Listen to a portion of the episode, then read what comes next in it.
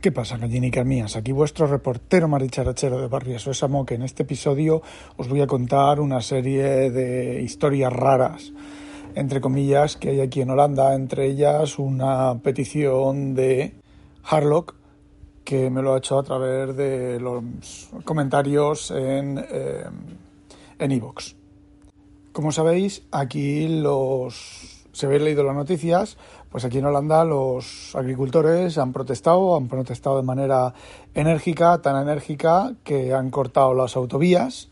Hay un poco de humor negro en el tema, pero han cortado las autovías, cortaron las autovías por completo, se echaron a la calle con no sé cuántos miles de tractores, eh, bueno, pues igual que hacen en España a los camioneros y todo eso, que cortan, eh, es ilegal, ¿vale? Es completa, aquí es exactamente igual, completamente ilegal cortar una autovía, pero bueno, se echan a la calle y a ver quién mueve un tractor eh, o que a ver quién mueve, no sé cuántos miles de tractores fueron, pero fueron bastantes miles de tractores, ¿vale? Y una cosa, los tractores aquí en Holanda son bastante más grandes que el tractor típico de España. Aquí los tractores son los bicharracos estos que tienen una rueda gigantesca, súper anchas y súper gordas, que parecen mucho más grandes que los, habréis visto las retroexcavadoras en, en España, estas de Caterpillar o parecidas que usan para, bueno, pues para cargar cosas y demás. No, no, aquí las ruedas son gordas, gordas y grandes. Las ruedas son como una persona de alta y casi no puedes, no puedes con los brazos anchos, no puedes abrazar las ruedas. ¿Por qué? Mm, porque aquí llueve mucho, aquí hay mucha humedad y si tú metes un tractor español con lo que pesan los tractores, tú metes un tractor español en un bancal aquí, pues tienes que llamar a otro tractor para sacarlo, ¿vale? Bueno, pues parece ser que aquí en Holanda, y esto ya entra dentro de las cosas raras que pasan aquí, que no os creáis que solo hay corrupción y historias en España, bueno, pues aquí parece ser que mm, un estudio, ¿vale? El estudio del gobierno parece ser que el 14, la industria produce el 14% de la polución del eh, nitrógeno y de emisiones de óxido de nitrógeno y no sé qué cosas más, y el resto lo hacen los agricultores holandeses. ¿Vale? Yo, sinceramente, no sé de dónde habrá salido ese estudio, pero no me lo creo ni se lo cree nadie, ¿vale? Porque aquí hay un montón de industria, aquí hay un montón de, bueno, pues, eh, bueno, industria, ¿vale? No me lo creo. Entonces, ¿qué ha hecho el gobierno?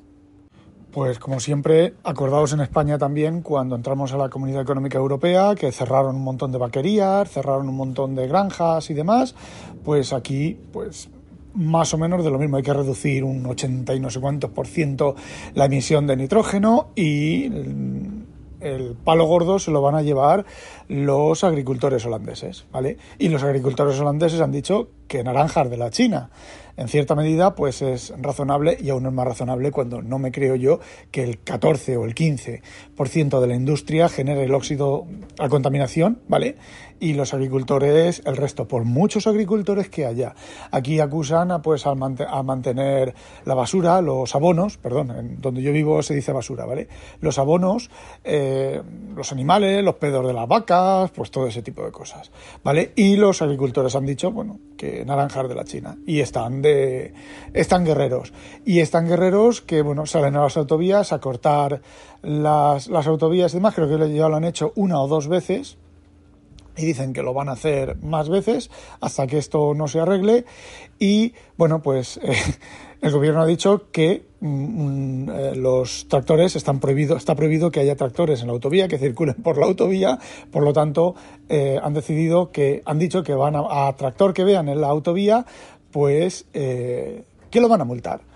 Y los agricultores han dicho que se van a limpiar el culo con las con esas con esas multas. Además, no sé, creo que haberle oído hablar a mi jefe 10.000, 15.000 tractores, eh, van a multar a 10 o 15.000 tractores. Bueno, ahí está el, tema del cachondeo. Pero es que el cachondeo no termina ahí. Esto es el tema con los agricultores ahora. Lleva varios años otro tema bastante más delicado y que demuestra que el gobierno holandés pues también es un poco hijo de puta además. Yo todo esto lo sé porque me lo cuenta mi jefe porque yo voy bastante zombie en este aspecto. Yo a mí igual que la política de la política española me entero porque bueno, pues la oigo comentar a mis amigos y tal, de la holandesa no me absolutamente nada porque no me importa absolutamente nada ni la holandesa ni la española, ¿vale? Porque son todos los mismos hijos de la gran puta de Babilonia, eh, chupando del bote, exactamente igual. Aquí son un poco más, un poco más serios, un poco más... Eh, estilo alemanes, que si se les descubre con alguna trampa, pues normalmente suelen dimitir, pero bueno, os cuento la siguiente, la que llevan haciendo ya muchos años aquí en Holanda. En el norte de Holanda, que digamos que podría ser el equivalente a la Murcia profunda, son todo agricultores, son gente, pues ahora no, ¿vale? Ah, podríamos decir que la, eh, sería la Murcia profunda, eh, la Extremadura de los años 60, ¿vale? A ver, aquí la gente es muy educada, la gente pues va al colegio, a la escuela y demás, pero haceos esa idea, haceos la idea del cateto, entre comillas, ¿vale? Que sale de su ciudad y se queda con la boca abierta viendo... Eh, la, viendo Rotterdam y viendo Ámsterdam y demás. Haceos con esa idea. A ver, no es exactamente así, estamos en el siglo XXI, ¿vale? casi a mediados del siglo XXI. Pero son, pues, un montón de agricultores, eh, pescadores, eh, pues ese tipo de gente, ¿vale? Y. Mm, a ver, ¿qué cojones? Los holandeses, por mi propia experiencia, son bastante gilipollas, bastante tontos, ¿vale? Bastante... Mira, ayer felicitaron a Inconvenient porque eh, su nuevo trabajo en el IKEA llegó la que se ocupaba, la que organizaba las cosas, había llamado que estaba enferma y que no iba, no iba a ir a trabajar, entonces, bueno, pues el, su sustituto llegó una hora tarde. Bueno, pues ¿qué hizo Inconvenient? Inconvenient se cogió la lista del documento que le dieron para las tareas que tiene que hacer en una apertura y se puso a hacerlas. Y cuando llegó el manager, ¿vale? Estaban las cosas, pues las que, las que había hecho inconveniente. Los demás allí, en un palmarote, parados, pensando. Pensando no, quietos, palmaos. Aquí, como ya os he dicho muchas veces, si uno es técnico de abrir de chapas de Coca-Cola, de botellas de Coca-Cola, no le des una botella de Fanta porque no te la abre, porque te dice que él es técnico de abrir chapas de Coca-Cola, no de Fanta. A ver, esto es entendible si en lugar de abrirte, de abrir mm, botellas de Coca-Cola, pues te dijeran, eh, no sé, mira, mm, trae, trae los ladrillos que están allí, ¿vale? Otra cosa que no tenga de tu esto, pero aquí son completamente estrictos y son cortitos, muy cortitos. Y no es por el tema de de para lo que me pagan o a mí me pagan por abrir mm, eh, botellas de Coca-Cola, no voy a abrir una puta botella de, Fanta. No, no, es que Mm, no dan más de sí, ¿vale? Entonces, bueno, pues imaginaos eh, gente del campo, gente agricultora, ¿vale? Bueno, pues resulta que eh, allí en esa zona, para sacar petróleo, han estado haciendo muchísimo fracking. ¿Vale? Entonces, ¿qué es lo que ocurre? Pues ahora las bolsas de petróleo, lo mismo que querían hacer en cerca de, de Canarias y al final no hicieron. ¿Vale? Pues ¿qué es lo que ocurre? Pues que ha habido un montón, ha habido no, y hay un montón de terremotos, hay un montón de problemas, las casas se han hundido, se han agrietado, se han tenido que ir de las casas, los han echado de las casas porque las casas no están para vivir.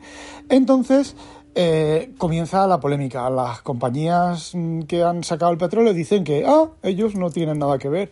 Eso, pues si hay terremotos, que haya terremotos, que no ha sido por el fracking y tal. Pero si antes del fracking no había terremotos y después del fracking hay terremotos, eh, a ver, más claro agua, ¿vale? Entonces, ¿qué ha hecho el gobierno? Pues el gobierno le ha dado dinero. Es que, es que, es que, fijaos, fijaos la corrupción y las mierdas. Le ha dado dinero a las compañías petroleras para que arreglen, paguen las casas y reformen las casas y arreglen las casas que se han estropeado. ¿Vale? Pues la compañía se está gastando ese dinero en juicios y en historias contra los propios agricultores, contra la propia gente, eh, para evitar arreglar las casas. ¿Y aquí protesta nadie? Pues sí, hacemos como en España, todos protestamos, pero aquí nadie pone, nadie pone remedio. Ni el gobierno coge a la compañía esa, le retira lo que tenga que retirarle, le hace devolver el dinero y ni los jueces hacen nada, ni los ni los periodistas hacen nada, ni nada. Se cuenta, jiji, jaja, y ya está. Y bueno, aquí hay marchan suyos. Está, por ejemplo, hace unos años se puso eh, un impuesto a la gasolina, no recuerdo cuál, temporalmente para pagar no sé qué historia. Eh, aquella historia acabó, mm, entonces la gente pidió que se quitara ese impuesto a la gasolina. Eh, pues no se quitó el impuesto a la gasolina. De hecho, aquí la gasolina ha llegado a estar, ha llegado a ser medio euro más cara que en España o que en el resto de Europa hasta varios años por ese impuesto y no lo han quitado. Aquí el gobierno se comprometió a retirar las centrales térmicas, de, las centrales de carbón y de no sé qué para construir eh, eólicas y de estas marinas, de, de las olas marinas y todo eso. Se comprometió para el año 2020, creo que es, de tener las construcciones, se, se reservó una cantidad de dinero de los impuestos para todo eso, se lo han gastado en nadie sabe qué, en nadie sabe qué. ¿Vale? No es que solo hayan gastado en, en cosas que se puede demostrar, no, no, ese dinero ha volado, ha volado, ya no está ya no está ese dinero. No estamos hablando de un millón de euros, estamos hablando de muchos millones y millones, porque aquí, mmm, no sé, aquí eh, se te cae un azulejo de la pared y te cuesta 3.000 euros cambiar el azulejo, que te vengan y te pongan el, el, azulejo. Bueno, se tiran dos semanas, ¿vale? Ya he contado alguna historia sobre aquí, sobre las obras de aquí y demás. Bueno, eh, voy a editar, había grabado más cosas sobre alquileres y sobre historias, pero lo he eliminado y he editado porque esta mañana he visto unas imágenes con los agricultores, con el tema de los agricultores, eh, bastante, bastante, bastante surrealistas. La policía disparándole a los agricultores. Ha sido, ha sido unas escenas bastante, bastante, eh, no sé, aquí en Holanda, aquí en Holanda, que la policía, no sé, aquí yo he visto a ciclistas plantarle cara a la policía y decir no me paro y no me paro y seguir en la bicicleta y el policía pues eh, quedarse así como diciendo eh, tú párale, plántale, plántale cara, plántale cara no, no te pares ante un policía que verás tú en España que verás tú la que la que se lía. Bueno, por lo que he podido ver, parece ser que a las entradas de las autovías, los eh, la policía se pone para no dejar pasar a los tractores, ¿vale? Pero como os dije al principio, a ver quién para, quién tiene huevos de parar a un tractor. Pues sí, un policía, pistola en mano, apuntándole al, al tractorista a través de la ventana eh, para que se baje del tractor y no están claras las imágenes porque es eh, de madrugada, es de noche o muy tarde o muy temprano y no están claras las imágenes, pero eh, el tractorista parece que no le hace ni puto caso, hace como que se baja del tractor, se vuelve a subir al tractor y tira autovía para adelante y el policía le pega dos disparos. Quiero creer que le haya pegado dos disparos a las ruedas. Y también quiero creer, o sea, que le haya tirado a las ruedas, no al tractorista a través de las ventanas y quiero creer también que a ese policía se le va a caer el pelo, ¿vale? Pero se le va a caer eh, bien caído, porque aquí los derechos humanos, ¿vale? Están mucho más por encima que en España. Tú sabes que en España, si pillas a un chorizo en tu casa y le das de palos, como no puedes demostrar que es defensa, defensa igual y que el chorizo intentaba tocarte y cosas de esas, pues el chorizo te busca un buen problema, porque encima el chorizo no tiene nada que perder y tú sí que tienes que perder. Pues aquí la cosa está casi incluso, incluso bastante peor. Peor me refiero en defensa del maleante, ¿vale?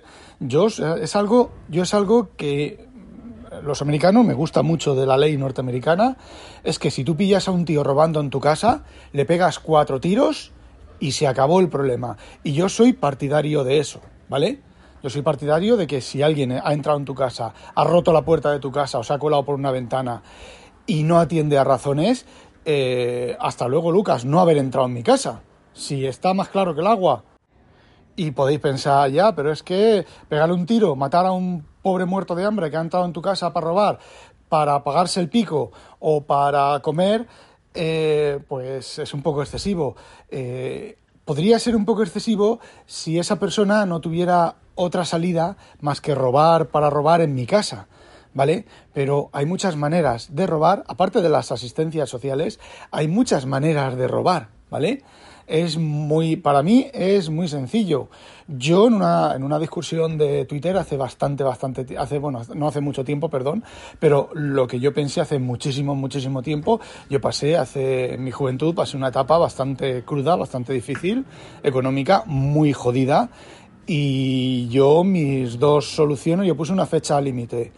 Eh, y mis dos soluciones iban a ser atracar un banco. Los bancos en aquel momento tenían dinero en, el, en los en, los, eh, en, las, cajas, ¿vale? Y mi solución, a ver, estaba completamente decidido, ¿eh? Atracar un, bar, un banco con dos opciones. Si me pillan, tengo tres o cuatro años la vida solucionada, ¿vale? En, un, en, una, en una cárcel, si ya me diréis que las cárceles, que tal y que cual, que patatín, patatán. Eh, la vida solucionada, incluso me podría sacar la carrera que no pude sacarme en su momento. Este, yo era bastante joven en aquella época. Digo, o la solución menor drástica, te vas a un continente, un Carrefour, en aquel momento no, al continente, en aquel momento se llamaba continente, te vas a un Prica, te vas a la zona de comida, comes y cuando venga el guardia de seguridad le dices, hey, no tengo nada. Llama a la policía, que venga la policía, que esta noche voy a cenar caliente en la celda. Y al día siguiente, pues libre. Y cuando hayas tenido las dos o tres o los cuatro incidentes que tal, pues no sé, vas al juez y le dices al juez, tengo que comer, ¿vale? En aquella época no había lo que hay ahora de, ayudas sociales y tal. Tengo que comer. Así que en cuanto me deje de aquí y tenga hambre, volveré a entrar al Carrefour y volveré a comer del Carrefour, ¿vale? Estoy haciendo el menor daño posible, pero entrar en una casa porque tenga hambre, a robar, aquí a robar la tele, ¿para qué? Para... Mm, pues no, ¿vale? Mm, es, hay, una, hay, hay una pequeña diferencia. Y bueno, me he vuelto a ir otra vez de vareta, me he encendido y me he vuelto a ir otra vez de vareta. Eh, bueno, pues eso era lo que quería contaros. No olvidéis, sospechosos, habitualizaros. ¡A demonio! Madre mía, qué abuelo cebolleta me estoy convirtiendo. La hostia.